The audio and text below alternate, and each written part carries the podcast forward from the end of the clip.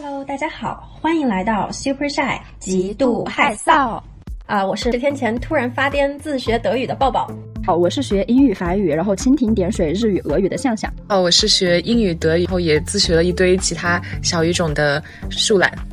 我们这个小小的一个三人对话群里面，是不是可以凑齐八国联军？我的肯定可以，一定可以。呃，刚才是大家也可以听出来啊，今天我们又有一个新朋友加入我们，让我们鼓掌，自己给自己鼓一个掌。嗯，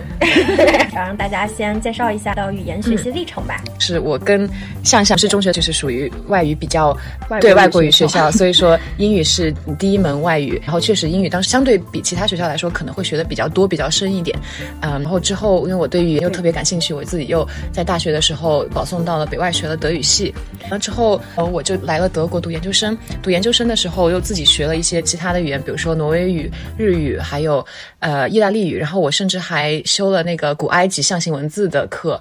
然后我哦对，忘记说在呃去德国之前，就是中间本科和研究生之间的一个暑期班，我还去了韩国学韩语，但是那个可能就是一个一个月的这种课程，所以大概也不太算吧。然后如果大概要讲一下流利程度的话，应该是英语稍微大于德语一丢丢，或者这两个语言已经有点分不太清楚哪一个更好了。然后因为挪威语很久。没有没有去是看或者听了，然后日语但还一直保持下来，所以可能日语比挪威语还要好了现在。然后意大利语也忘了很多，所以我如果现在说我会哪个语言的话，我可能就会说英语、德语、挪威语和日语这四个。对，哇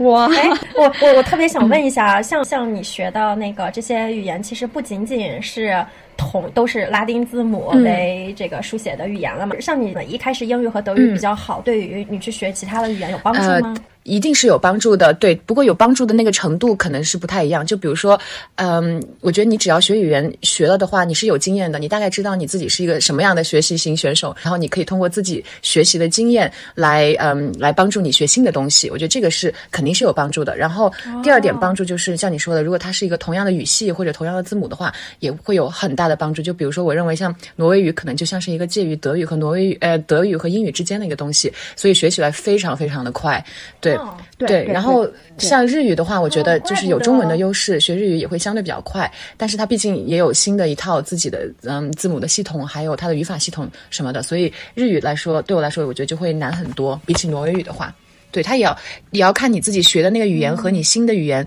就是你已经学会的语言和新的语言之间的联系到底有多少，来来说它这个相关性和帮助到底有多大。但是你学过语言有经验，一定是有帮助的，我觉得。嗯。向向呢？嗯，我中学的话应该是跟大正一模一样嘛，因为我们甚至我们曾经还是同桌，所以一开始也是英语，然后后来我也是保送嘛。送那个假期其实还蛮重要的，因为那个假期我看我从十二月底开始玩，然后第二年的九月才上学，所以那个九九个月我是拿来用了一下。然后当时，呃，我是开始对西班牙语和日语感兴趣，所以说我就自己去买了一套是。大学那个西语系的书和那个什么新标准日语，我自学了一段时间，啊，但是自学的话，因为那个时候也不是特别有自驱力，是都是停留在中等偏下的一个水平。对，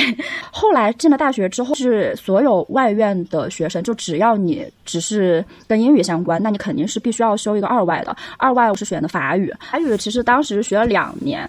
我的法语水平还不是特别好，我是从我大四的时候，我突然开始听法语音乐剧了，然后从那个时候开始，我的法语反而就变得比之前更好一点。再后面，嗯，我突然开始听俄语歌，歌我就想把它学会，所以说 就学了一点俄语。然后因为它那个西里尔字母嘛，然后我就顺便顺便我又觉得希腊语的歌也很好听，我就学了一点希腊语。都是因为听歌的驱动力。日语是因为我一直喜欢看动漫嘛，呃，所以说那个学起来，就是我我识字儿的时候，我还是觉得挺难的，但是一旦我知道他们怎么读了之后，就学的特别顺。嗯。嗯，我就比较的那个浅。我大学不是学语言专业的，我是呃研究生的时候，相当于跨行读了一个会议口译，是中英双向的一个翻译翻译类的专业。然后对，所以说我其实就没有接触过任何其他的语言，而且我也不是对其他的语言特别感兴趣的那一种。嗯，但是就是十天之前我突然发癫了嘛，就想说就是想自学一下德语。这个契机好像也是因为呃我有一点点想想尝试。试下去读德国旅游啊、学习啊什么的。然后我后面再给自己找补一些一些 motivation 的时候，我是觉得说我非常喜欢的作家还有音乐家，他们可能都是德语区的国家地区出来的人，所以我觉得对对对对对，这样会让我学的稍微有点动力。然后。其实，在选我并没有特别坚定说我要学德语。当时我在多邻国不下载了一个多邻国嘛，我我我我一下子尝试了大概有五个语言，我尝试了日语、韩语。西班牙语、法语和德语，我选了这五个，我都上了他的第一个 lesson one，然后就是呃，从入门到放弃只需要一个 lesson one。我觉得甚至那个呃聊学语言的失败历程都可以聊一期，因为我自己也有非常多的失败历程，就是高中的时候也是什么西班牙语、阿拉伯语，甚至就这种奇奇葩葩的语言全部都自学过。我记得，我记得，包括日语，我其实日语我觉得我可能尝试学了十次，然后每次都可能。前十个 lesson 就学不动了，就是就是，我觉得真的是一百个失败之后，可能才促成了一个大概稍微成功的一个小历程。对对对吧？我觉得，我觉得就是对语言产生的这个呃好奇和热情，特别容易被实际中遇到的困难给浇灭。真的就是从 从入门到放弃，只用一个 lesson。真的，你你当当你学了一丢丢，你就会知道，你可能就学了一千嗯一万分之一的一个小皮毛，然后背后还有还有那么长的一条路等着你的时候，因为语言是个多大的系统啊！它整整体，它也是一个不断变化的系统。然后你在课本学到的和你真实的可能又嗯不是一种状态，然后真的就很容易泄气，就觉得这条路太难了，然后又没有一个极其大的 motivation 的话，是很容易很容易失败的，真的是这样，对吧？嗯，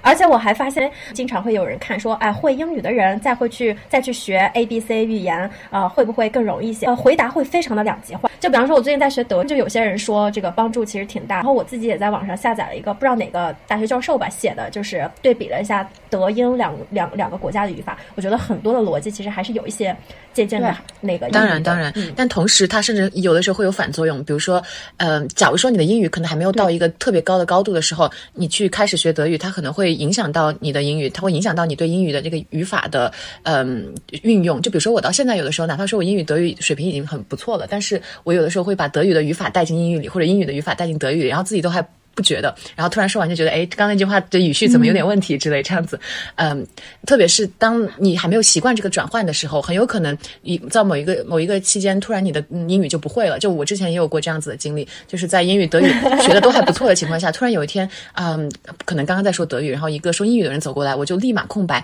连话连中文都不太会说的那种状态，就是会有负面影响。对，就是两种都会有。对，嗯嗯嗯。对，而且我负面的影响也很明显，就我是会说到某一个词的时候，我说不出口。就比如说法语是 R 是喝嘛，然后然后就有有一些英语的词是从法语来的，比如说那个 reservoir，然后明明学那个词的时候我还是 OK 的，然后后来学了法语，我就再也不想把那个 reservoir 念成就是 R R 开头的那个音，就永远是喝开头。然后还有听起来很像装逼的感觉。但但是就是你当时就是整个人就会顿下来，是的，是的，你你的那个整个脑子你就不想换过这个 van，对，我就想起网上有一个人的辣评，有有人说就是呃那个 multilingual 和 bilingual 是什什么样的体验？就有人说你以为是 bilingual，但实际上就会变成了 goodbye。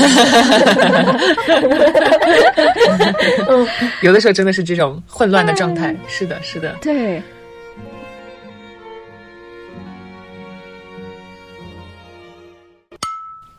因为我们的树懒和我们的向向都是语言专业的嘛，嗯，我就是经常会在网上看到那种话题，就是说什么呃学学长学姐来给介绍一下自己的专业，推不推荐学自己的专业？就有人说呃外语系是天坑，那你们两个人客观下会推荐大家去学语言专业吗？就其实对于我的话，嗯，我不能说是我真的推荐或者嗯觉得它是一个天坑，我会觉得如果是一个人他真的很喜欢语言，就是你这个人本身我就很爱说话，很爱文学，然后很爱各种。各样的交流也很向往，而是到世界各地去。我觉得只要是喜欢，然后你下定了决心的，其实学就学。不要说我喜欢，我还去学点金融，学点法律。因为其实我自己就是一个例子。嗯，当时保送的时候只能保外语学院，但是其实当时我周围的声音其实就跟现在一样，告诉我你不能只学语言，你是进这个学校是因为你要去辅修它的。所以说导致我大学的前两年过得非常痛苦，因为那会儿我是。一边学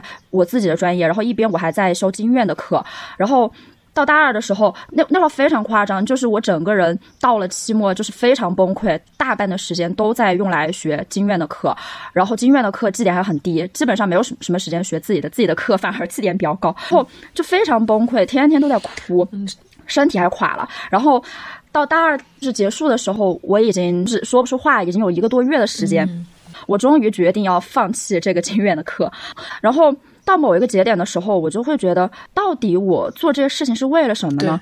我不喜欢的事情，我一直在做；我喜欢的事情，我反而只拿了一些边角料的时间去给他，让我非常痛苦。所以说，嗯，我不能说我非要建议谁去或者谁不去，但是我觉得，一旦你是一个真的喜欢语言的专业后，我觉得应该是要坚定走自己想要去的道路。呃，我我其实很同意，就是呃，兴趣和爱好驱动这件事情，我也是完全，我是一个很不功利、很不很不喜欢是做自己不喜欢事情的一个人。就有一个职业性格测试叫 Clifton 呃性格测试。然后它里面一个最大的 concept 就是人应该把时间花在自己最擅长的事情上，或者自己你更有天赋去做的事情，而不是去花时间在你的弱项上。然后我觉得是爱好，它其实是一个最大的强项。当你喜欢这件事情的话，你自然而然就愿意很顺其自然的就投入时间去做它。所以我觉得我宁愿把我的时间花在我愿意和我喜欢做的事情上，而不去强迫自己做别的事情。这其实是一种更高效的一种做法。我觉得要不要推荐学语言的话，其实是这样的。我觉得大部分人对学语言专业有一个错误的理解，就好像是你去学一个语言就是学等于语言。专业，我觉得完全不是这样，因为国内的语言专业一般可能第一年、第二年会更多的强调你去学这门语言这个东西，然后第三年、第四年或者第一年、第二年穿插着已经就就开始学一些，比如说翻译，嗯，还有文学和语言学这种东西，其实比这个占比是很大的。就比如说我们学校德语系最后拿的文凭是德语语言文学专业，你要想到你学的不是德语，你学的是德语语言学和文学，然后你就想一想，如果嗯。抛开这门语言不谈，让你嗯高中毕业去学一个语言学，或者让你学一个文学，你喜欢吗？这个我觉得是很重要。就你要知道，你学的东西不是专业，而是嗯这个这个语言背后的一些东西，还包括这个国家的一些文化和它的地理啊这方面的东西。所以千万不能把学语言等于学语言专业，这是一个很大的，就大家都不了解，当然就不知道自己要不要学。第一步是自己的这个定义要定义清楚，然后第二点就是学语言专业有没有出路？我觉得学语言肯定是有出路，但学语言专业不一定有出路。我是这样觉得，就是，嗯，你学语言学和文学的话，这个出来，你要你如果你是抱着找工作这个目的的话，我不会建议你学语言学和文学，因为这两个并不是一个能给你一个很专门的找工作的一个对象的一个专业，它不是这样的，它是一个更多的是一个。真的是为爱发电去学的一个专业，我觉得你是真的很喜欢文学。然后，比如说你之后的出路是什么呢？就比如说当老师，或者是留在大学，留在那个 academia 去做学术之类的，这样子的一个生活，真的是你要喜欢做这件事情，而不是说为了找工作。因为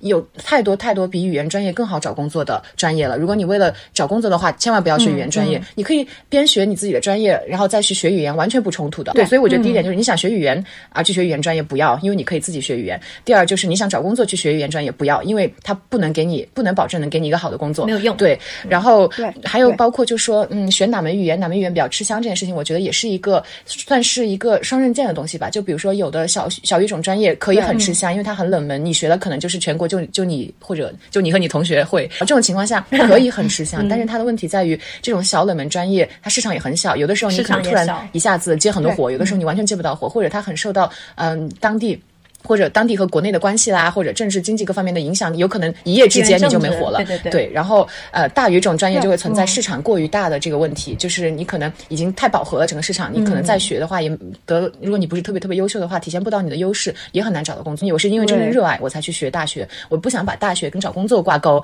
所以我觉得，如果你真的想挂钩的话，就不要学语言专业。对，就是在我的印象当中，当时他的成绩是可以去保送更好的学校的，嗯，但是他就知道自己一定要去北外。这个是我记得还蛮清楚的一个事情，对啊，然后就我还想补充一点点，因为我硕士学的语言学嘛，因为它其实跟我们想的完全不一样，根本就不是说哦，我去研究一下文学，研究一下历史，不止这些的，比如说要神经语言学，比如说社会语言学，这些之后都会涉猎。不过我当时选的那个专业是，嗯，based on corpus，是语料库更多，后是互联网个就是 AI 部门有一个很。吃香的是 NLP 自然自然语言处理，它其实跟这个是特别相关的。所以说，然后我就发现我还要做数据分析，我还用还要用 SPSS，它 它甚至真的是语言专业里面的，还叫语言学，还叫 English Linguistics。语言学真的是个超级大的 学了。定对，嗯，上想坚定说我不想要搞编程，结果读了语言学的研还是逃不过 要学这些东西。有一种说法就是语言学到最到最后，其实比数学还要数学。哦，是是的，是的，而且而且有一个很歪打正着的事情，当时我投互联网，然后我投了很多很多的游戏部门，是到了最后他给我打电话的时候，我都分不清我是投的同一个公司的哪一个游戏的哪个部门了。然后对，然后他跟我说我们这个部门就是你要写文案，但是同时我们也要做那个 NLP 的 AI。我就想，哦，原来是因为你们要语言学的人，哦，正好他跟我所谓的语言专业对口了。然后，然后我还要学神经语言学。嗯，当时我是差一点的论文是去写关于自闭症的，它是研制大家的语言能，然后跟你的神经的什么各个部位，然后还是已经是生物也挂上钩了，然后分支的一个了。对，要不是因为新冠来了，我去不了医院做那种就是实地调查，我就真的写那个毕业论文了。所以大家看下来就会发现，对语言语言学就是一字之差这种专业差太多了解的话，真的会很容易踩对对，大家一定要去了解。我也经常被收到这个问题，大家就问我说：“你嗯，所以你是学什么？”我说语言学，因为我也是研究生学的是语言学，学的是文化认知语言学，就比较偏文化认知方面。认知语言学也是涉及到很多神经方面，我们也修了很多什生物心理什么都学了，这些都都其实有点关系。它是一个非常呃跨学科的一个一个专业哦。然后很多人就会说啊，你学语言学啊，就是学文学嘛，学语言嘛。我说没有任何关系，就是没有，就是任何文学的东西是没有的，就是零。语言学跟文学是完全完全不同的两个。方向，我觉得文学吧是一个嗯很感性的一个东西，当然你也是一定有研究范式的，怎么怎么样。但语言学是一个非常非常理性的一个东西，就是真的是一个你要去嗯。像数学的那种方法去分析它，去研究它，当然也也是要看你是喜欢哪一个方向的语言学。然后像我之前学的，甚至还有包括什么女权语言学、自然语言学，然后然后环境 语言学，什么有很多很多小的跨学科的分支，有很多很多这种东西。然后它甚至也可以变成很社会学的社会语言学等等都有，心理语言学、生物语言学，什么什么都有。然后就一定要搞清楚你学的这个东西它到底意味着什么。我觉得绝大部分人是根本不知道。是什么？然后就去选了这个专业，我觉得是一种很不理性的一个行为。对，那我觉得我们今天的这个讨论其实是特别有意义的，因为呃，因为我不是学你们的这个专业的嘛，但是我有非常多呃，就本科是学语言专业的生同学，然后通过他们，我也了解到了一些现在读语言学呃读英语系英语语言文学，然后然后我就发现我特别多的同学他们都辅修，我我不知道你们身边的人的这个比例，就是同专业去辅修一门呃经济呀、法律呀什么的那个。同学的比例对吧？嗯嗯，我有一个同学，他在大学四年把 ACCA 十四门考完了，他是英语系的。然后他对，然后他考完了，考完了以后，他觉得说我还是喜欢翻译，然后我们专业。我感觉就是那种学外语专业的那种挣扎自救的感觉，就是觉得啊找不到工作，我一定要救一下自己，对吧？抢救一下。嗯，对，所以说其实说像这种讨论应该是前置的，应该让大家知道说，如果说你想要找专业的话，你就去读那个专业，对啊，对吧？然后你要是真的是。喜欢语言本身，你再去学语言，这完全是两码事。不是说我这个专业学好了，我就一我对我就等于有一个呃高高配的一个工作，没有没有没有这个保障的。没错没错。哎，前之前我就是我那个学校，因为是一个综合性的大学嘛，所以说很多人他来保送语言，他就是想曲线救国，所以他们有很多是转码的，然后很多去投行的呀，然后 做法律的呀，就应有尽有。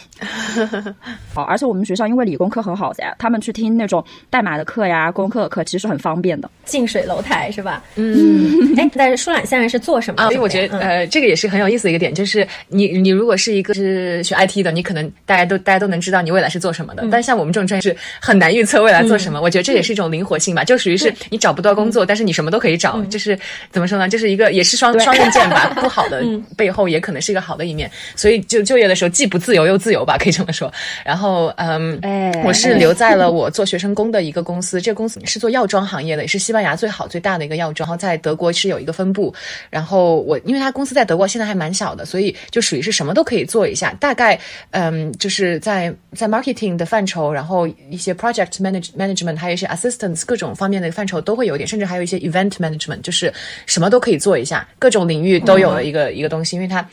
team 也比较小，所以每个人自己负责的事情也都还蛮多的，所以嗯，就是一个不太需要要求你一定要有什么背景，而是一个嗯比较灵活的一个一个职位吧。所以我觉得其实现在很多专业或或者说很多公司也是有很多这种灵活性职位，所以我觉得不管是学语言或者是学文学或者是这种所谓比较难找工作的文科专业，都可以去试一下的那种那种职职位。对，嗯，对，是的。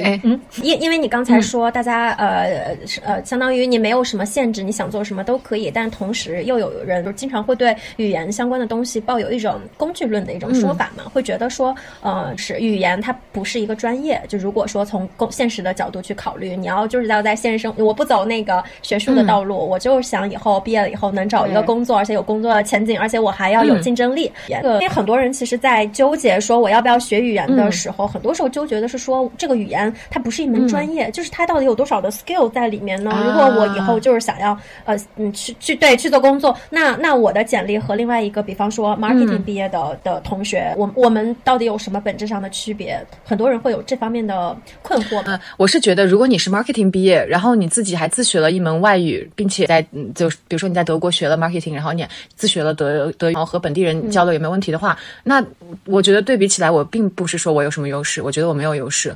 对，就是，但是如果你就光谈语言本身，就不谈你学没有学这个专业的话，语言本身一定是有是会带给你优势的，在就业方面，就比如说像德国，它是一个，哪怕说德国人英语都很好，但是绝大部分公司还是会期待或者要求你是说德语的。然后我现在也有一些朋友在想找德国的工作，就是属于说你没有达到一定标准的话，根本人家都不会看你的简历的这种情况，就会搞得他们特别灰心。这种，所以我觉得，嗯。学语言在绝大部分情况下是会帮你多一条出路的，就是，嗯，不管是不管是比如说你要出差啦，或者说你遇到某一些客户，就是他会让你在某一些时候抓住一些别人可能不会抓住的机会，他一定是可以帮你开一扇门的，帮你多一个选择的一个空间的。但是你学语言学和你学 marketing，然后自学学语言的当中到底有多少的差异？我觉得我我不觉得我有比他们有什么优势。对，我觉得如果你把语言当做嗯，当做一个工具，当做帮你就业的敲门砖的话，那你不如去学 marketing，然后自己自学一个语言，而不是像我这样去研究这个语言学，因为它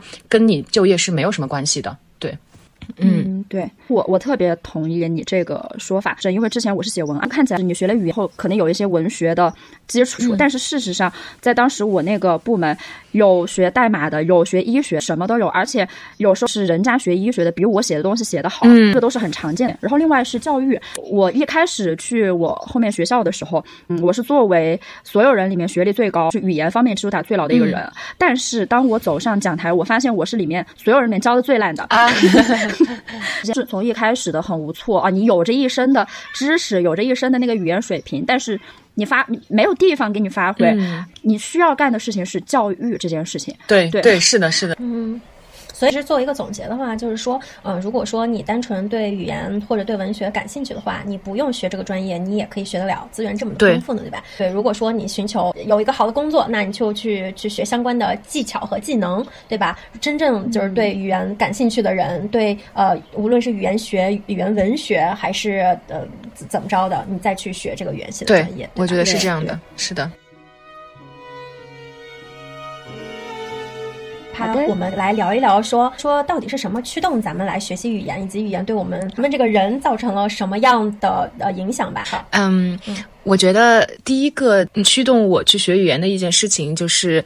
它背后的这个文化吧，是我是一个对人和对文化非常感兴趣的一个人。就是我学语言从来都不是为了什么功利的目的，就是要找工作什么，从来都不是，就一直抱着一颗好奇的心去学的吧。就我觉得通过语言，它是它像一个工具，或者像是一个敲门砖一样，给你敲开了一块。嗯，这一个地方或者这一个文化区的人，他背后的一些他的生活方式，他的一些传统的，或者是他的这些文化，我觉得这个是最吸引我的事情。因为，呃，你通过去学语言这个过程当中，你会认识到很多很多不同的这个文化的一些事情。然后，同时语言本身也是一种文化的载中。比如说，你学到这个词汇，你觉得啊，这个词汇在我们的文化里面没有，但是在他们的文化里面就有。或者说一些，就比如说我学日语一个很好很好玩的事情，就是你在教科书上，你甚至都都甚至都能看到点点点。就是省略号，我就在想，嗯，为什么教科书里面都有省略号呢？感觉好像不是很专业的样子。但是你你去了解之后，你会会发现，这个省略号或者这省略这个事情，在日语和他这个日本文化和人社交的这个当中是非常非常重要的一个事情。就比如说他想拒绝你的时候，他不会说不，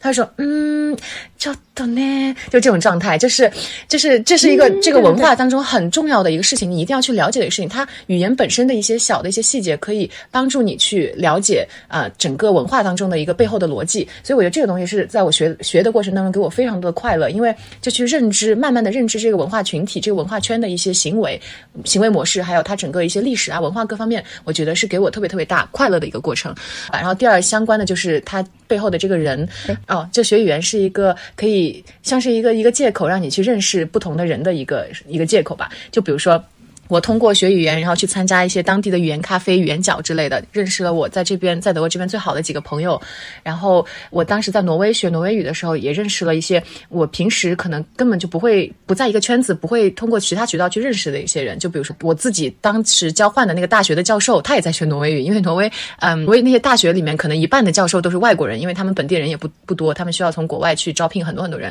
所以我们语言学校那个班上既有保姆，又有清洁工，又有大学教授，又有。研究员真的是医生，什么什么都有。然后你通过跟他们的对话，你就能了解不同圈子、不同阶层、不同文化人的这些这些差别和生活。我觉得这个是语言学语言能带给你的一个不同的一个圈子的一个融合吧。因为不管你是哪个圈子的人，你最终也都得学语言，你才能融入当地的这个社会。所以它是一个一个大熔炉一样的一个一个情况。所以我当时也跟就是我们大学的一个研究研究员。他也不算教授吧，半个教授这样子，呃，关系还蛮好的。然后我们就经常一起约着练口语啊，练着练着也也可能会切换成英语，然后就会聊很多，呃，就是还蛮蛮深刻的一些话题，就一些比较深入的一些讨论。所以我觉得接触到一些很有趣的人是学外语一个很很开心的一件事情吧。最后一点想说的可能就是，嗯，我很喜欢学或者是说不同语言的自己，就是我觉得，嗯，也不能说每个语言都有不同的性格吧，就是说我觉得我自己说不同语言，我会有一些不同的一种状态。嗯，就比如说说日语的时候，我觉得我声音很高，然后是一个比较可爱的状态。因为语言最终它是一种模仿，因为你学的时候，你看书，看书和你你在学这个语言的时候，它是一种不同不同的状态。其实你真正要去用用这门语言的时候，你是在模仿当地人生活的方式。就比如说，嗯，学学德语的时候，我觉得我可能说话就会声音会比较低一点，稍微有一丢丢男性化的感觉。然后说英语的话，我会更抓马一点，因为我我是说比较美式英语的。然后我就我感觉我在说英语的时候，我性格会稍微更外放一些，就会有一些。语言里面的一些小的细节，就比如说，哎，就是 What What are you talking about? What the hell? Like 我在英语和呃我在我在中文和和那个在德语里面就不会这样说，在日语就更不可能了。就是你说不同的语言，你会模仿当地人的状态的时候，你就会自己呈现出不同的状态。然后我很喜欢这种多面的这种状态，好像我在拓宽我的人生，在对是一种不同的生活方式的感觉，对。他说：“那个不一样的语言是不一样的性格，这个我特别有感受。嗯，我发现同样是那个 MBTI 的测试，如果我是用那个英文，对不同的语言，对我测出来其实是不一样的。我发现我好像会对那些文字的感知都不一样。就比方说，对同样一句话，你你对它的个这个认知是不一样，理解不一样，所以说你选下的选项，或者说你觉得你呈现出来的程度就会不一样。然后另外一个点是，因为我研究生是在英国念的嘛，然后当时我们班很多同学都。”都呃，本来是说美式这个 accent，然后要转成英 英腔，就是你听得多了，你难免就会学。结果我就发现，当我在模仿音腔的时候，我就忍不住会端起来。对对对对对，是的，是的。对，就像是呃呃，国外的那些电影，经常会把一些非常那个自以为是、高高在上的一些人，会让他们去说英音。对，我觉得我在模仿那个腔的时候，就有点 腔。对对，哎 哎。像因为其实以前我一直是一个特别听话的人，也就是我知道我心里面喜欢的是什么东西，但是我并没有想过去违背家人告诉我的这样一条道路哈。然后直到什么，就有时候我总会说，其实我运气很好，上天经常都是。帮我拨乱呃，一三年那会儿是我每天晚上就是夜咳，可能是每天要咳到三到四点才能停下的那个时候，我的状态已经非常差，体已经没有法支撑到后面，所以说那个时候我才开始想我要不要去走保送这条道路。所以当对我真的是因为身体的原因，就想提前结束我高三的这个生涯。呃，然后就是会保送，就只能够去学语言，所以我是这个样子一个机缘巧合的情况下，是有一些我自己的意愿，然后加上命运的推动，让我终于走上了语言这条道路。然后，嗯，啊，就是我初中那会儿其实有点沉默，然后人缘特别一般，但是但说英英就真的会有同学来说，哎，你说这个说的好好听，然后他对于我而言，他就是一个我社交的正向激励，我就觉得嗯，这个口音好，对。然后就是你每次你学一个新的语言的时候，你就是会走到某一个关头，你发现你说顺了，然后你说顺之后，你就有了一种新的人格，这是一件非常非常非常好玩的事情。是的，而且，对，而且我发现就是你学语言的那个 learning curve，它不是一个呃渐次上升的，就像向向说的一样，就会有一个点很悬的一个点，你好像就是被打通了呃这个任督二脉，你突然一下就就不一样了，就和前一天不一样了，质变了，积累对对。对。对对对，对的对的，而且你你们刚刚不是说到音音，然后大家都说她就比较端着，比较优雅，但是我不知道为什么我学了音音之后，学着学着，就是我从曾经想要去拿她来社交，变到了后面，就是我变成一个很阴阳怪气的人，跟我说音音就是有很大的关系，是一个很 sarcastic 的的一个。啊语，对对对，特别好笑。因为一开始我刚刚去语言学专业的时候，那会儿其实我还处于一种有点懵懂的状态，然后经常扯着老师说一些乱七八糟的东西，然后老师就会说：“哦，interesting。”然后，我一开始我一开始还觉得可能就是 interesting，然后后来我就发现他越来越不耐烦，而且他有时候会说：“哦，I almost agree。”好，他说了他。大体赞同之后，后面说的话全部都是反对我的话，我就逐渐逐渐老实人格化，对一些礼貌的表象，我就发现，嗯，英国人好像有点东西，你们不是端着，你们是阴阳怪气。对对对，我说嗯，tricky。然后后面，因为我又从一个很拧巴的性格转向了一个特别爱犯贱的性格，我就开始，我就开始特别喜欢这个角色扮演。我觉得，嗯，犯贱好，我来一下。嗯，对，然后还有一个，这还有个对于我来说，我觉得还蛮重要的原因，就是它让我感到开阔。嗯，嗯，我就是它会让我对很多很多的事情都褪去耻感。就是拿一个我们现在比较老生常谈的点来说，就是年龄。因为一开始就是大家真的觉得年龄是个很重要的东西。当时我是 gap 了一年去读的硕士，其实对于很多人来说，他们就觉得你这个是个耻辱，甚至有人直接呃，就是我父母，他当着我的面就说你这个是待业在家的状态，是一个非常羞耻的状态。我们出去都不好意思说这些事情。但是学语言有个好处就是它让你去到另外一个地方，然后到那个地方的时候，其实我没有任何人给你讲道理，但是你自然而然的就遇到，比如说你一个 flat 里面的人，他就是有三十岁的人，对对，有些人他是工作了再来读，有些人孩子有了他再来有些人甚至是已经身居比较高的位置，然后他还在来跟你坐在一个教室里面一起读书。所以说到那个时候，不需要任何人在我旁边讲什么道理，我就会知道哦，这个是一个很正常的事情，我不需要为我的年龄感到羞耻。我觉得就是你刚说这个点，我啊特别理解，因为我觉得好像说一种年龄上的危机感，一种焦虑，呃，它当然是一个很大的话题，但我觉得这个还挺东亚特色的，就是对对，就好像只只有咱们东亚的人会有这种沉重的感觉。就包括因为我们在那个英国读书的时候，身边也有很多就是欧洲国家来的同学，他们身上的那种松弛感，那种不紧不慢的那个样子，以及对于我我就是要找到最让我高兴的事情，并且去做我觉得高兴的事情，他们的这个追求简单到让你觉得他们几乎有一点点肤浅。但是，嗯，但是我真的也是看到他，这这这是很傻白甜吗？他们啊，但是我看到他们以后，我我也会去觉得说，哦哦，其实我的生命我也没有必要绷得那么紧，非要那么高效的过完我这一生。嗯，对对，就能看到不同的生活方式。对对对，其实我我蛮感动的，是我甚至看到很多就是我们东亚人，因为当时我是遇到了后那个博士姐姐，她当时已经三十五岁，哈，对于我们来说已经是被优化的年龄了，但是是就她的老师告诉她，你现在这个阶段才刚刚开始。然后啊，另外一个对于我来说是比较 specific 的一个点，就是以前有一些我喜欢的事情，我是很羞于承认，我根本就不敢说，就是我喜欢蹦迪。然后大家都知道，在我们这儿，可能如果说你在任何的社交场合告诉了，让人不小心看到你是一个喜欢去蹦迪的人，就会被打上标签，觉得你这个女的是不是不太行？对，你怎么会去那种地方？对，但是说真的，我嗯，我真的喜欢他的原因，只是因为他给我提供了一个大家都在舞的场所，然后我可以进去舞。我我经常甚至都不喝酒，我就是想，我就是想躲在人群里面蹦，但是我又不是那么想跳广场舞。他对于我来说，一个嗯，就是一个是年轻面貌很多的跳广场舞的地方而已。但是你在这形容太好了，就真的就不敢。就就真的不敢说出来 我一个跳广场舞的就是九五后有九五后的广场舞吗对啊 然后我说出来我这个小爱好，我就要被打上你这个荡妇的标签，我就觉得我做错了什么呀？但是你学了外语，到了一个另外的环境，你会发现它就是一个很正常的事情。你有的时候可能，你有时候可能就只需要点一杯就两三磅的酒，然后在那喝一个晚上，然后你还会认识些人，你们就聊聊天，然后看到大家很奇怪的各种各样的舞姿，都可以在那个地方非常自由的释放自我。这个时候就会觉得嗯开心开阔，然后就会觉得哦，我这些很多事情我也不是那么需要羞于承认。然后这种勇气其实是我以前没有的，就是可能他给了你底气，大声就不会料想到我今天。对，不会料想到我今天会变成一个如此爱玩、如此 犯贱，然后如此不爱生气的一个人。因为中学的时候，我真的是超级拧巴，然后为了种一次考试的某一道题做的很差，在厕所里面躲着哭的那种人。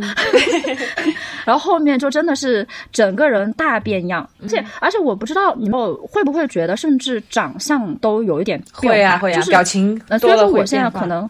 是看起来我们五官那些都没有变，但是他就不再是一种那种像被欺负过的样子，头精神面貌不一样。我现在我再去看我以前的照片，就是能看出来我笑都不敢笑，就在那个地方站着。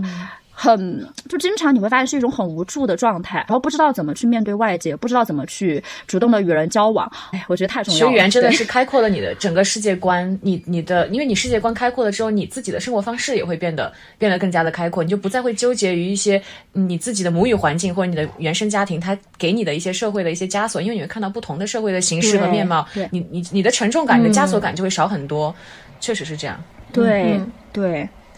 嗯，是我觉得驱动我学语言，或者说我觉得语言对我的影响比较大的是，第一让我想到的是词汇，因为我觉得每个语言有它自己的词汇的。就比方说，嗯，我在高中的时候第一次接触到 critical thinking 这个词，然后我也看到了，我也我也看到了它的翻译叫做叫批判性思维，对对对，批判性思维，我。我我我认识这几个汉字，但我不知道它是什么意思，不 make sense。然后英语又不断的在说 critical thinking is important，我 你知道我对一个我不懂的一个东西，我就很好奇。然后我再去想要试图搞明白这些我没有见过的词汇它本身的含义的时候，我觉得我整个人的思维方式也就发生了变化。也就是说，在我不知道什么叫辩证思维的时候，我没有办法这么做。当我知道了有这么个东西存在的时候，我整个人的思维会就会发生一些改变。然后另外一个例子就是说，我印象特别深，我第一次接触到 discrimination 这个词，歧视这个词的时候，是我在在大学的英文辩论队，当时面试的时候是有这么一这么一个题，就是让你谈一谈对。sex discrimination 的看法，那是我第一次见到这个单词。就是我刚上大学的那个时候，其实互联网刚刚开始发达。呃，你想在读书的时候，互联网也是被限制的嘛，让不让上网，不让玩手机什么的。当时的舆舆论环境其实是远远没有现在这么开放的。那个时候，你其实是没有听说过什么叫做性别歧视的。当时，当我查到了那个词后，继而了解到了女权运动，继而了解到了社会现实的时候，我才发现，就是我看待这个世界，就是多了很多会让我思考的一些抽象的，可能在我的母语语境里，大家不太会去谈到，或者当时还没有谈到的一些议题。当然，现在很高兴，这些东西都被反复的提及，大家都在不断的去讨论。但是，我觉得在在原先嗯嗯，就是未被充分讨论的议题的时候。去学习另外一门语言是打开一个世界窗子。我我想补充两点关于你刚才说到的，嗯，比如说词汇拓宽你的你的这个边界。我觉得就有有一种说法就是，嗯，语言它是你认知的一个边界，或者说你世界的尽头。就是这个当然在语言学上，在学术上是可以讨论的一个东西。但是就就从一个很很简单的一个层面来说，当你多认知的一个词汇或者多认识的一个概念的话，你的世界相当于又被多拓宽了一部分。当你没有这个词汇、没有这个语言的时候，你的你的边界就会。呃，更更紧一点，更小一点。所以说，就如果你的就是你在语言系统里面没有这个东西的话，你的认知系统可能就没有这个东西。但是这个到底是不是这样的话，语言学是可以讨论。呃，我觉得也是，也是有道理的。嗯，然后还有一个就是，嗯，比如说像新闻这件事情，就是你学一门语言，它可以。呃，给你一个了解世界更多的一个媒介吧，因为我们所看到的，不管是新闻，还是说，还是说你接触到的文章、书之类的，其实它都是有 filter 之后的，就是就比如说翻译，它就是一个 filter，他愿不愿意？就比如首先他愿不愿意看到这些新闻或者东西，或者说翻译翻译他自己也会加工，就是你是包括你看文学小说一些都是一样的。当你用你自己的语言来看的话，它是经过了修饰之后的，它和本身真相或者新闻或者是嗯或者是小说，它最终呃你读到的和它真正原本的可能已经是有很大的差别了。如果你想通过更多的媒介和更多的角度去认识世界的话，嗯，学语言是一个很大的有帮助的一件事情。对。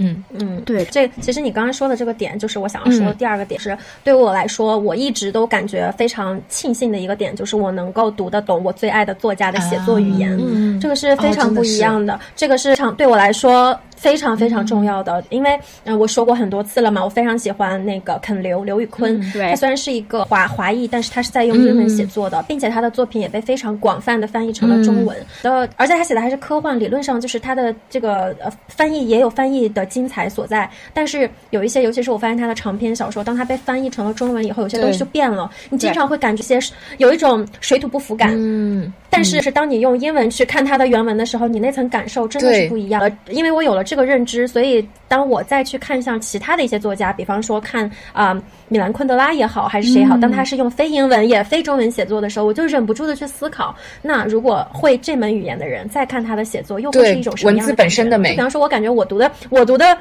对吧？我感觉我读的村上春树是林少华的村上春树。对对对对对，是的，对，是的，对对对，嗯嗯。对，而且而且就是他的语言，就是比如说水土不服，这个甚至都还不是最严重的事情。最严重的可能他让你对一个人物的认知都会有差别。就因为我做翻译，我是特别有感受。之前我修订一本书，然后那本书是有首翻的，我第二翻我是要它全部都重新打理一遍，然后我就发现首翻的那个版本，所有的那些艺术家他们不那么光彩的一面全部被删掉了，就。比如说有一个画家，他嗯提到了他画女人的身体特别厉害，是原书里面是有提到，是跟很多他的模特是保持了一些肉体上的关系。大部分作大部分画家都是。甚至原文。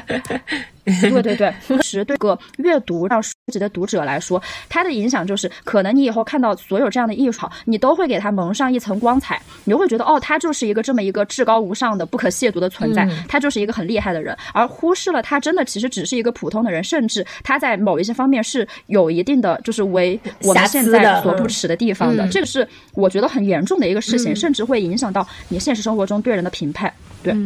你说的这个让我想起一个事情，是我记得我当时看那个《现代艺术一百五十年》那本书的时候，我当时看的是呃英文版的，然后后来国内出版了以后，我在书店有第六起来看，我发现真的就是整个的气质都不一样。那那个用英文写的是一个美国作家，他的那个笔文笔是非常的怎么说调侃的、愉悦的、很轻佻的，在不一样的作品和年代之间跳跃，你能感受到那种欢愉。但是被翻译成中文了以后，首先它的包装就变。变得非常的呃正经，就是一下不就是就艺术就变成了它在我们的概念里面应该被束之高阁的那个感觉，嗯。对对对，而且我非常我我有一个特别不满意的点，就是英文里面的 marry somebody，它就是正常的结婚，但是很多人翻译过来，它就是嫁和娶，其实这两个含义是完全不一样的，客体的感觉。对，而且它就是对，可能我真的会，嗯，我真的会觉得大家有一点低估语言对认知的影响。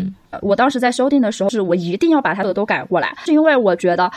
不能让大家形成这样一种共识。对，其实说实在的，就是一个字嘛，结婚嫁娶不都是一件事吗？可能。有些人说一说也就过了，但是事实上，嫁和娶这两个它是有权利的不对等的意味在里面的。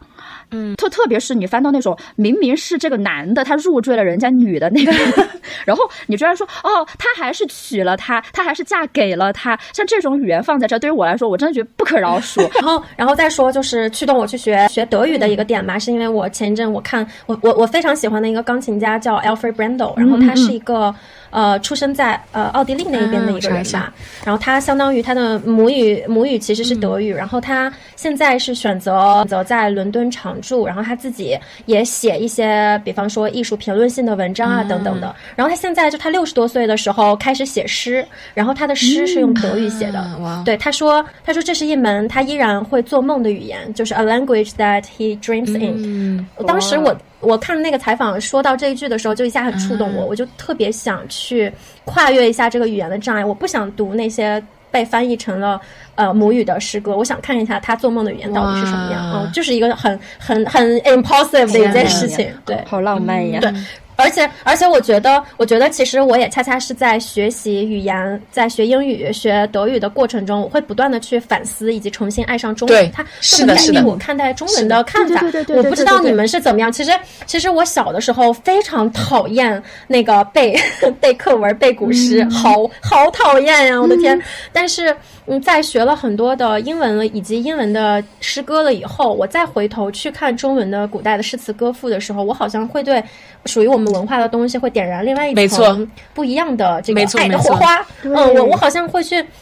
对，我会去反思很多很多，就是我们的表达，以及我自己的文化认同和文化的这种骄傲感。我觉得这个对我对我来说也是一个特别特别重重要的一个事情。而且我像包包括你在去学习一门语言，也是学习一种生活方式嘛。我记得我是在小的高中的时候看美剧吧，我发现美剧就会有很多很常见的，就是很外化的一些表达爱的语言。比方说，父母会有对孩子说：“啊，你实在是太棒了”，以及 “I'm so proud of you”，对吧？我当时其实。很受触，很受触动，然后我也会去想，我对我自己在乎的人有没有充分的表达过这些东西。虽然说，就是中国中文语境的这个爱是更加沉重、更加秘而不宣的东西，但是是不是有的时候表达其实也很重要？我觉得这也让我变成，也塑造了我现在的一个性格，就是我是一个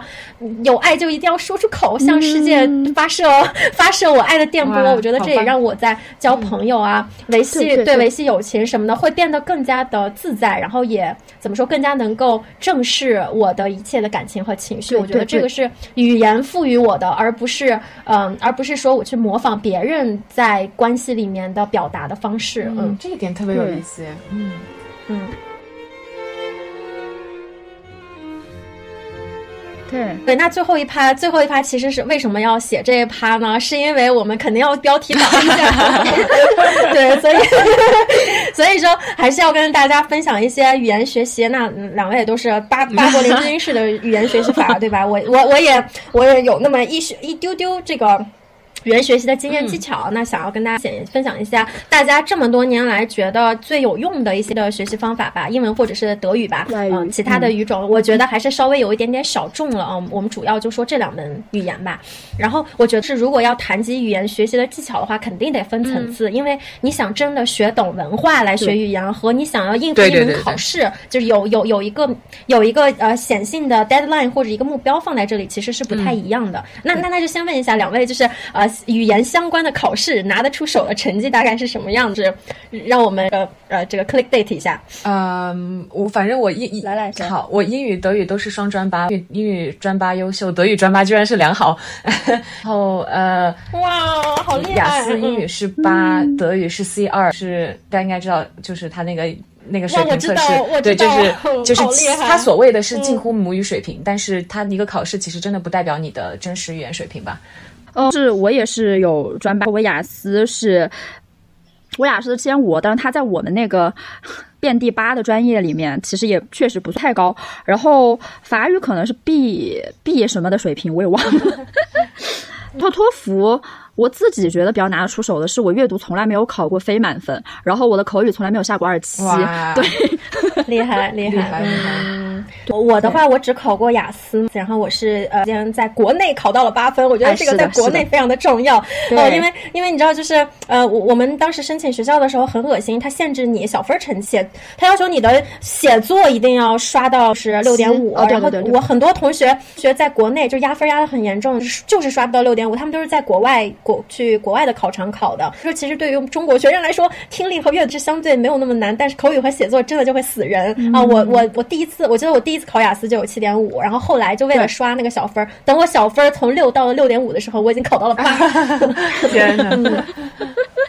血泪是这样。那我们就先说一下，是为了应付呃这个考试为目的的听说读写，大家有什么干货技巧吧？好不好？嗯。如果只用一个方法的话，会推荐什么方法？呃，听力的话，我觉得还是一个错题模式，是你先先怎么说？先做十套题，然后你做完十套题之后，你看看一下哪些题，有些你做的很简单的，就你觉得大部分都做做对了的话，或者你大部分都听懂的话，就千万不要再管这些了。然后那种太难太难的，你全套都错了的话，你也先放着，先别管。你先去看那些你错了，就是错了几道，然后几道道题，然后你发现有的地方没有听太懂，就大概听懂了百分之六七十这种，先把这些钻研好，就是去多听，把每每一句你没有听懂的话都去把它搞清楚，然后。尤其是跟题相关的，就是它出题，它一定是有它逻辑的。它想考你，比如说某个单词或者某一个呃语法，它一定是有一个考点在的。你先弄清楚出题相关，你错在哪里，然后你再去跟那个题干和那个原文对比，然后你把你中期的，就是中间大概能听懂听懂一大半，但是有错题的那种搞懂了之后，你再去抓那些你完全没有听懂的，就一步一步的来。我觉得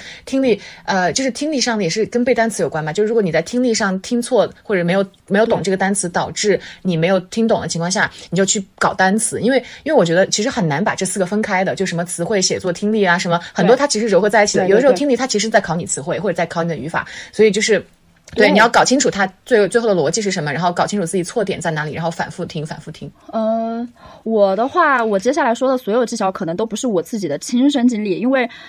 有点稍微有点惭愧，我没有是真正的为哪个考试就专门备考过，但是我是教书的，所以说我有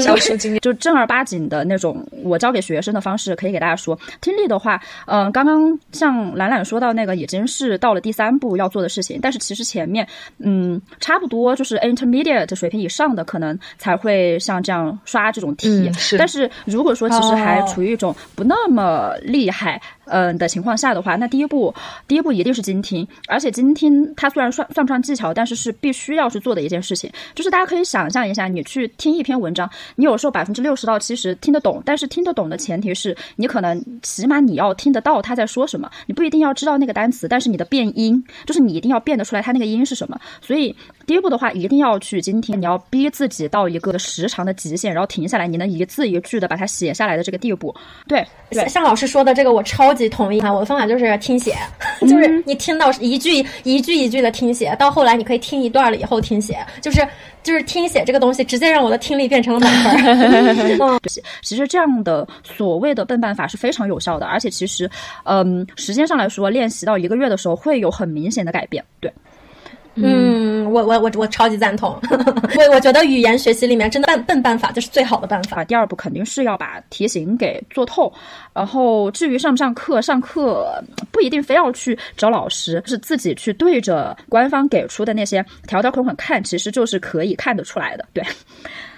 嗯，然后下一步就是刚刚兰兰给我们说的那些，就是要大量的去刷题，然后自己总结，然后哪些重点抓下来。是重要的，哪些不是重点的？其实做多了之后，这个是可以判断出来的。然后是，其实是你在学语言的时候，不管是公立的也好，还是你想新学也好，其实把学这个东西跟你的爱好联系起来是非常有用的。嗯，我打个比方，我驱动也好，还是我学语言也好，很多时候都是因为我听歌。然后说起来，其实它是一个特别怎么说呢？特别不正规的东西。但是是对于我自己来说，比如说我学唱歌，是先前老师他们说你没有说英语的那种感觉，但是很快我就有了呢。其实就是因为我在唱。歌的途中就自然而然的可以，后这一点在我的学生身上也特别明显，因为有一部分学生他们是就可能英语的水平压根儿就还没有达到那种，甚至没有达到 intermediate，但是他们的发音已经非常漂亮了，而且在雅思也好，托福也好，个 delivery，他就是要看你发音怎么样，而且中国的学生他就是要要被看，所以这个是对非常非常有优势，像那种唱歌好的学生啊，他一下就可以说的特别 local。你就觉得，嗯，第一印象上来了。那可能后面他内容，哎，说的不是很好啊。但是我就觉得，嗯，他可能只是因为就是想的慢一点，但他的语言水平是有的，就是真的考官会这么觉得的。对，而且，而且甚至我的一些基础语法都是在唱歌唱着唱着会的。是，其实大家上学的时候都有那种体会，就我根本就不想学语法，我不想去判断你这个是什么从句，那个什么主谓宾，就是很烦呀。说，我记得是我初一的时候听艾薇儿，然后听 girlfriend。他有一段那个说唱，我就特别想把它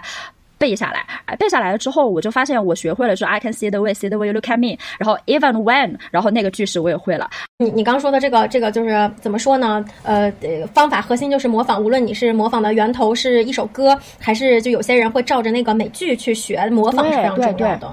而而且有的时候我是感觉说，嗯，语法这个东西它重要也不重要。它你说它重要，是因为有些东西，如果说你懂了语法，你会更好去理解。对，你不用就每次 case by case 去记。但是你说它不重要，是因为我觉得很多时候有些表达你完全可以就是硬记，把它当成一些。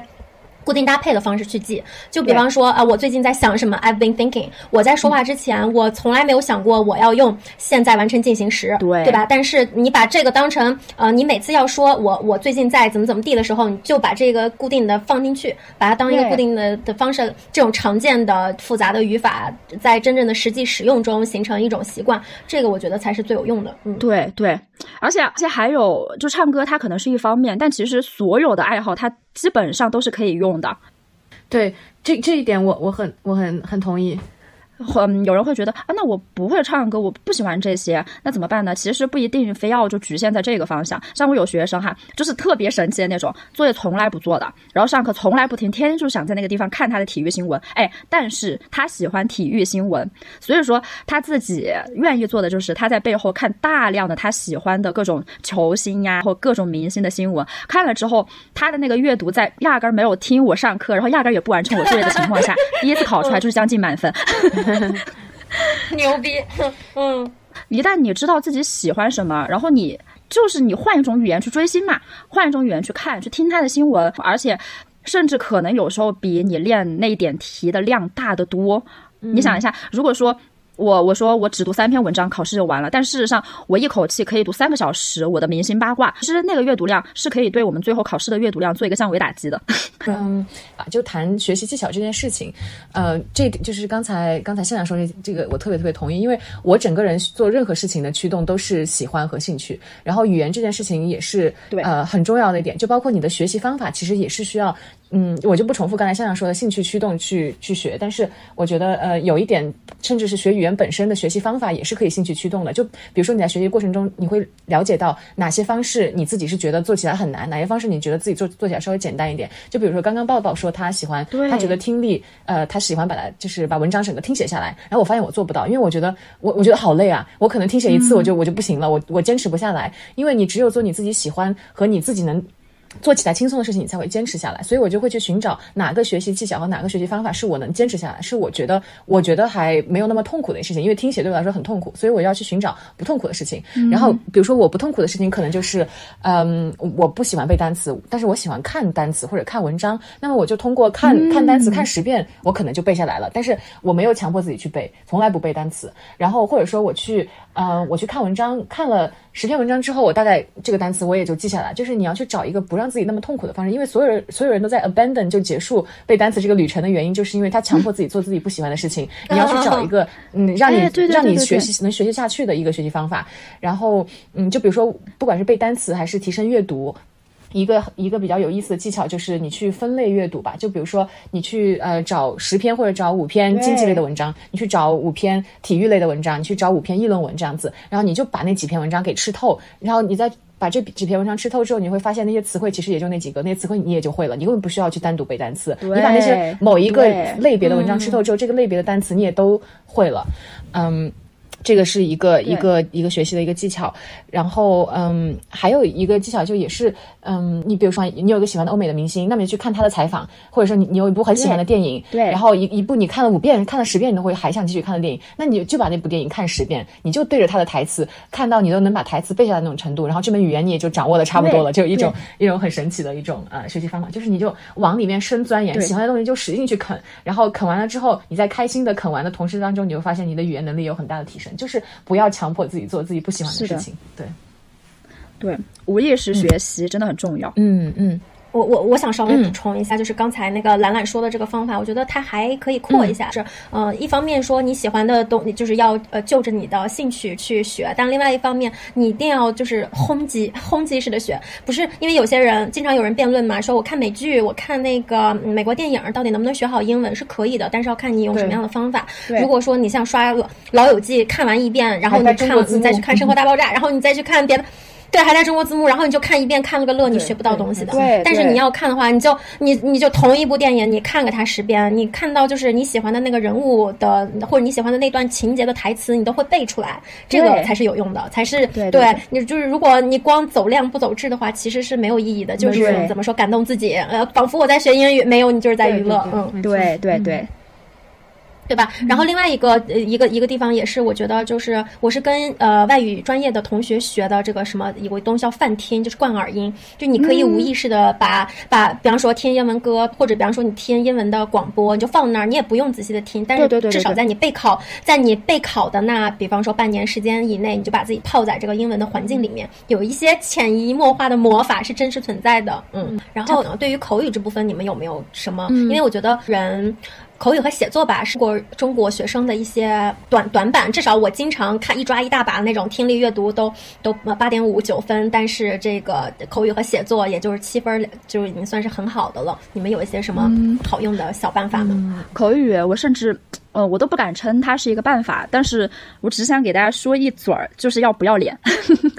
就是因为特别是像雅思这种，你要跟考官面对面的交流，有时候你会觉得我在上面背的很好啊，结果我在一个真人面前，我坐着我就如坐针毡，我真的是说不出口的。我当时有一个学生，他平常跟我们说话的时候都特别好，特别优秀，一看就是七分以上的水平，结果他说考考个六分，然后我当时就逼着他，我说你你要去看一下，你到底是为什么呀？你能力没有问题，词汇积累没有问题，然后语法那些各个方面。都没有问题，怎么会考六分呢？然后他后来就支支吾吾的在那承认说：“我我看到他，我跟平常跟你们说话的时候真的就不一样。” 所以说，去要脸皮厚，你甚至我就是说中文都行，或者是做一段展示也好，呃，去说一些三面打稳的话也好，我觉得这些都是可以让自己最后在口语考试的时候比较从善如流的方式。对。我觉得这个点挺挺好的，嗯，就是确实是要多说。我当时考那个雅思的时候，也是口语考的不太好。那个那个老师还一直想救我，一直都问我 why why why，然后我说完我就不说完。确实是这点，要真的要多说，就是呃，直到他打断你的那种多说，嗯，然后就是口语和作文这两点的话，我觉得。这这两点其实都不太好，是迅速提高，因为这两点都是为什么中国学生那么差，就是因为首先这两点锻炼都很少，听和听和读可能还比较够，但是写和说在日常学习当中都非常非常少。嗯，在一个不太能快速提高的这种状态下，就是嗯，提高考试技巧肯定还是有用的。就比如说，嗯，我其实不太排斥所谓的模板，我觉得模板是是有用的，就是你你当然不能说你你一定就是像八股文，它其实本质来说它也是八股文，你可以在心里面提前写好。就比如说三篇三篇你这个模板，然后你就把那个呃，就是老师会喜欢的那些句式，就比如说嗯，它它这些起承转合嘛，和中文里面也是一样的，就是你一定要把那个中间的那些所谓的连连在一起的，就是比如说 however therefore 嗯 as far as blah blah 之类这些词用，然后。你这个英英语的这个逻辑，就它其实是一个就句法之间的逻辑。你把那个句法之间的逻辑搞懂之后，把整篇的文章框架弄出来之后，它其实是可以套在不同的话题当中的。就比如说你套一一两篇议论文，你再套套一两篇就是说其他内容的那些那些文章，然后你把这个背得很清楚很清楚之后，你上考场之后你就没有那么害怕了。然后你把你的那个那个题目往上套之后，你的当你有了框架之后，套其实就套得很容易了。就是就这一点是一个。然后听力的话，其实听力也是一样的有模板的，就是你甚至甚至可以把作文写下来。的题目把它口语化，就是因为其实最终写作和听力它的一些主题是相似的，你可以嗯。对，它其实都是有模板的。你把那个作文那个模板一样的可以套在口语上面。你遇到这个主题，你就啊聊这样聊，然后你的整个逻辑其实都是可以拿框框去定它的。所以我觉得就是，当然我因为我不是一个很功利的人，所以我不太喜欢这些什么考试技巧之类的这些事情。但是如果当你走投无路了的话，当你就是没有办法快速提高的时候，你还有那么几个星期的时候，就狂写作文，然后狂练口语，就这样。对，就拿模板去套。对，那那我来说点那个功利的 那个准备法。因为因为我当时是就是有一个很很大的压力，因为我们那个专业是没有那个 conditional offer 的。你在申请的时候就必须拿出满足要求的这个雅思，然后你又有一个时间限制，所以我当时的压力是非常大的，就是必须得要在短期把这些东西提高到需要的那个分数。我当时嗯，就呃，我觉得特别管管用的方法，一个就是在非常短期的时间内背单词，就是在准备考试听说读写所有题型之前，我大概花了一个星十天。不到两个星期的时间，我把雅思内核心的四千个词还是八千个词背完了。就现在很多的那个单词 A P P 都可以，都可以做到。就是你别管你会忘记，你别管这十天以后你你可能就背了这四千，最后就剩下一千，这不重要。但是你要把那些东西全部过了，因为这些所谓的雅思词汇，它就是反复的会出现在你呃刷的这几套真题里面，然后你在会看的时候会联想到，然后在这个联想的过程里，这个词汇会慢慢的累积下来，所以。那十天会忘不重要啊，这个是就是考试之前要要要大量的背单词，然后在考试的时候，我觉得真的比较管用的方式就是听写。听写你，我当时我听写了两两套真题，就是我听写的真的不多，就花了两周的时间听写了两套真题。这个听写我真的是就是那个听力不是都已经做过了嘛，然后我再把这个东西作为我听写的材料，我逐句的去听，就是拿着那个耳机一句停一下写一下，然后你再去对它的那个原文的稿。这就是毫不夸张。我在做听写之前，我的听力大概是在八点五的样子，然后在听写了两套之后，就永远是九，再也没有下来过。嗯，就当然，你如果是有这个需求，你就必须要考到这个成绩的人，可以用这种方法。就是现在的备考，你都是可以看到有一，好像每一段时间它会有一个题库，在口语的时候，口语的时候至少那个 Part Two 它是有那个有那个标题的那个题库的，可能对对对对，几个月给你更新一次。我当时是把它那段时间就我要考试的那段时间的都弄出来，然后我我分类，我大概我记得是几十个几十个题，它可能会轮轮换着出，我把那几十个归归类，然后大概差不多十个，我嗯想一个通用的故事。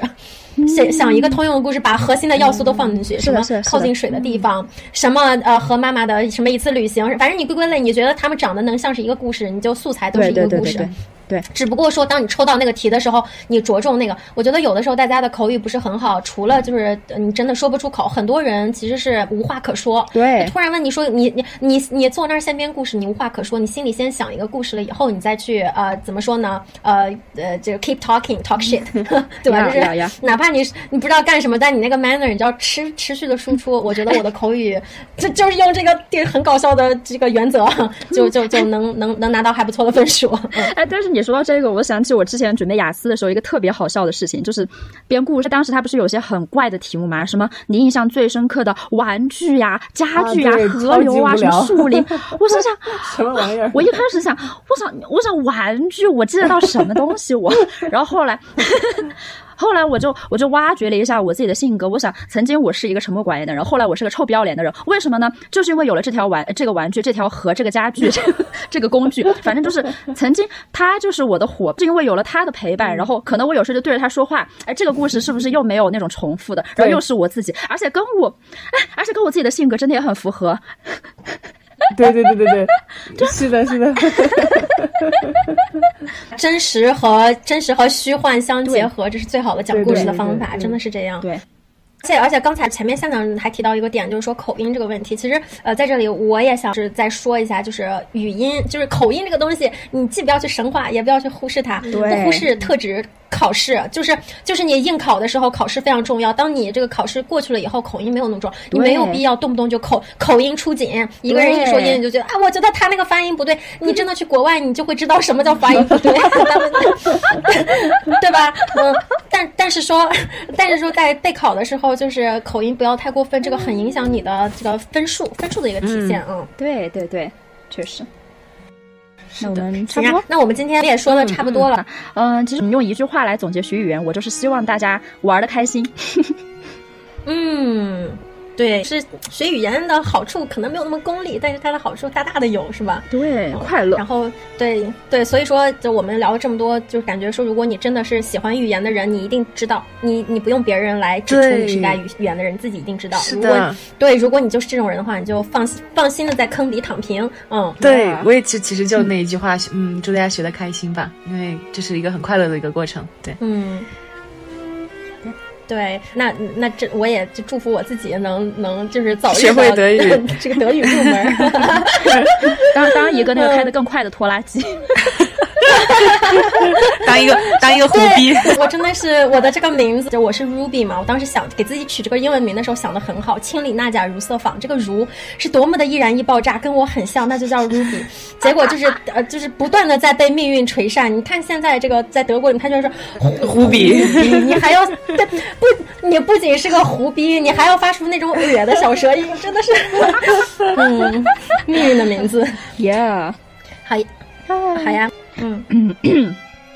那欢迎大家在苹果 Podcast、喜马拉雅、小宇宙、QQ 音乐或者网易云音乐上订阅收听我们的节目。如果大家喜欢我们的节目，还请多多支持我们，为我们点赞、留言或者分享。我们将会努力保持双周更新，期待我们下次没羞没臊、坦诚相见。拜拜。